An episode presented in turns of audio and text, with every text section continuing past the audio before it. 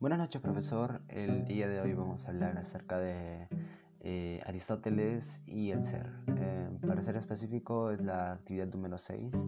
Y bueno, eh, tenemos la primera pregunta que nos dice: ¿Qué entiende Aristóteles por el ser?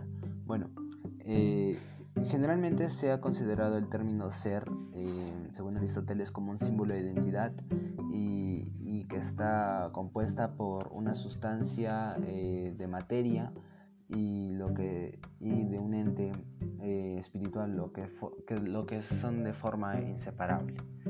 Bueno, siguiendo con la siguiente pregunta es, ¿cuál es la, la diferencia esencial entre la sustancia y el accidente? Eh, para esto quiero hacer una, una especie de analogía, algo así, para explicarlo.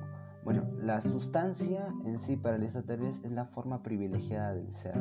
Eh, el accidente es lo que se dice y, lo que se encuentra en un ser, eh, que puede afirmarse eh, con la verdad, entre lo que existe con un sin embargo o un ordinario que puede llegar a ser.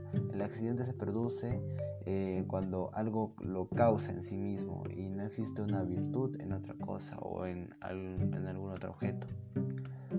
Siguiendo con la última pregunta o última viñeta, es explica la diferencia que hay entre el, ser en acto y el ser en potencia.